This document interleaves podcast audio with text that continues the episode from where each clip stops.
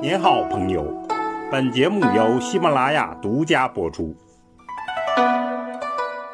听段子学书法，我们继续说书体段子。前面我们讲了篆书演变的历程，总结了它的价值，但历史更有新的选择。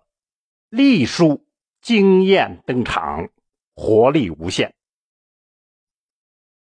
您不可不知的历变。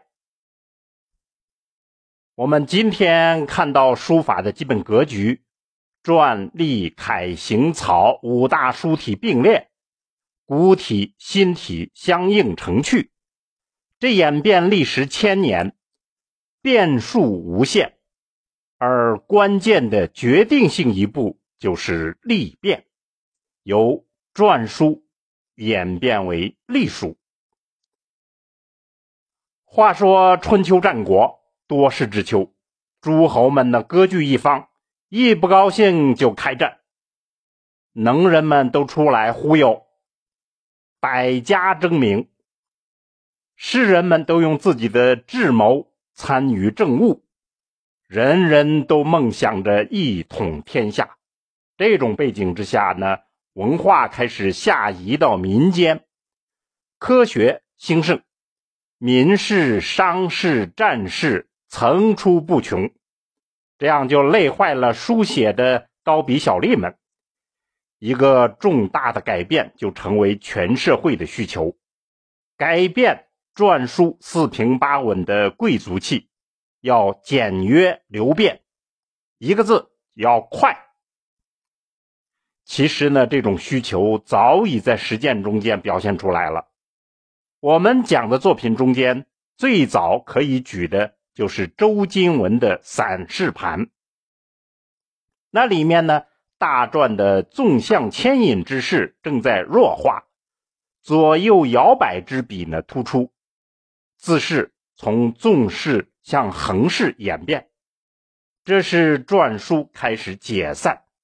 隶书开始萌芽的征兆，这种现象不是偶然的。当时篆书其实已经分为两种，一种可称为工整篆书，另一种呢则称为潦草篆书。沿着潦草化的势头往下，越来越明显，越来越普遍。战国时期的侯马盟书、楚帛书。我们前面篆书部分是当篆书讲的，那么这里就可以看作是隶书的萌芽。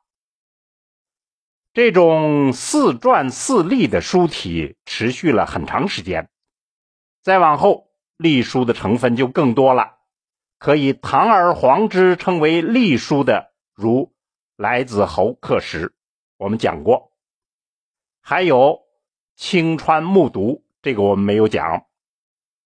那么再往后看呢，隶书就越来越规范，越来越美化，形成了八分书，波折明显。譬如我们讲过的敦煌汉简、居延汉简都是这样。再往后呢，隶书就铺天盖地了，达到鼎盛。这是在东汉，出现了我们最熟悉的曹全碑等等，还有武威汉简等。这些以前我们都讲过，这儿就不多说了。这期间就出现了两个流传久远的故事，一个是程邈在云阳监狱中间十年创造了隶书的故事，一个是王次仲创造正规的八分书的故事。这两个故事可以看作是漫长复杂的社会实践，人们众多的创造活动。以及官方文人们的规范化、美化多种多样的活动的一个概括。程邈和王次仲可能真有其人，可能做了很多整理工作，但比起广泛的社会风潮，他们的力量就很微小了。这种重大的系统性工作，个人是不可能完成的。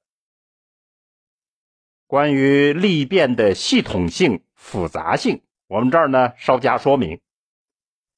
除了上述的社会因素，文字本身是关键，它已经发展到了一个突破的临界点上。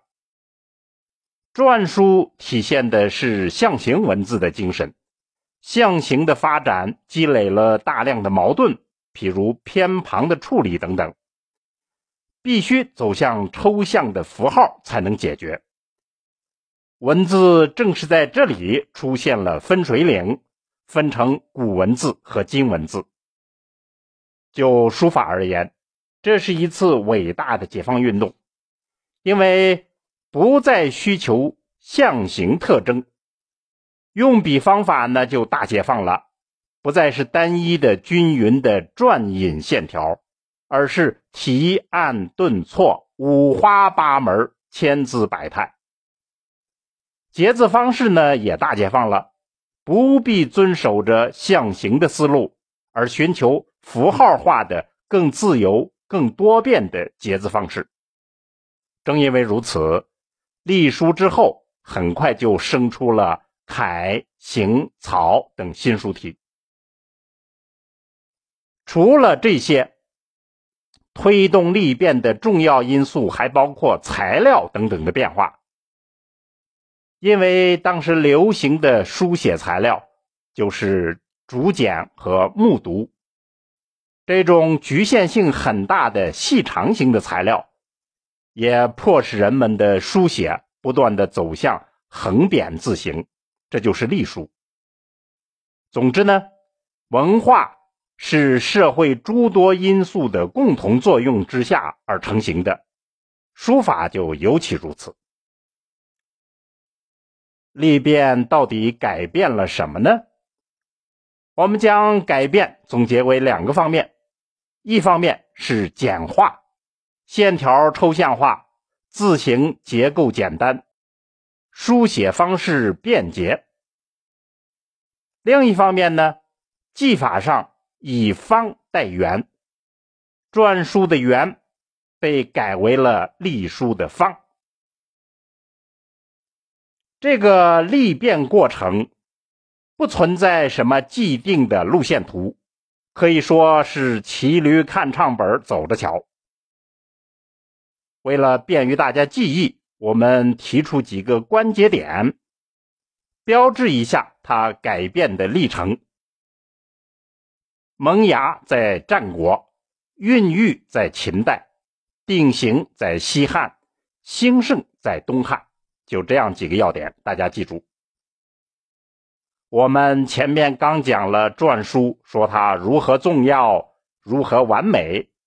可是现在呢，篆书被隶书取而代之，这就仿佛是百年传承的贵族败给了突然发家的平民，这真是没办法。书法毕竟是实用性的工具，但是爱美是人类的天性。我们再一起来看看隶书是如何一步一步登堂入室。而成为书坛新贵的。好，听段子学书法，我们下次再见。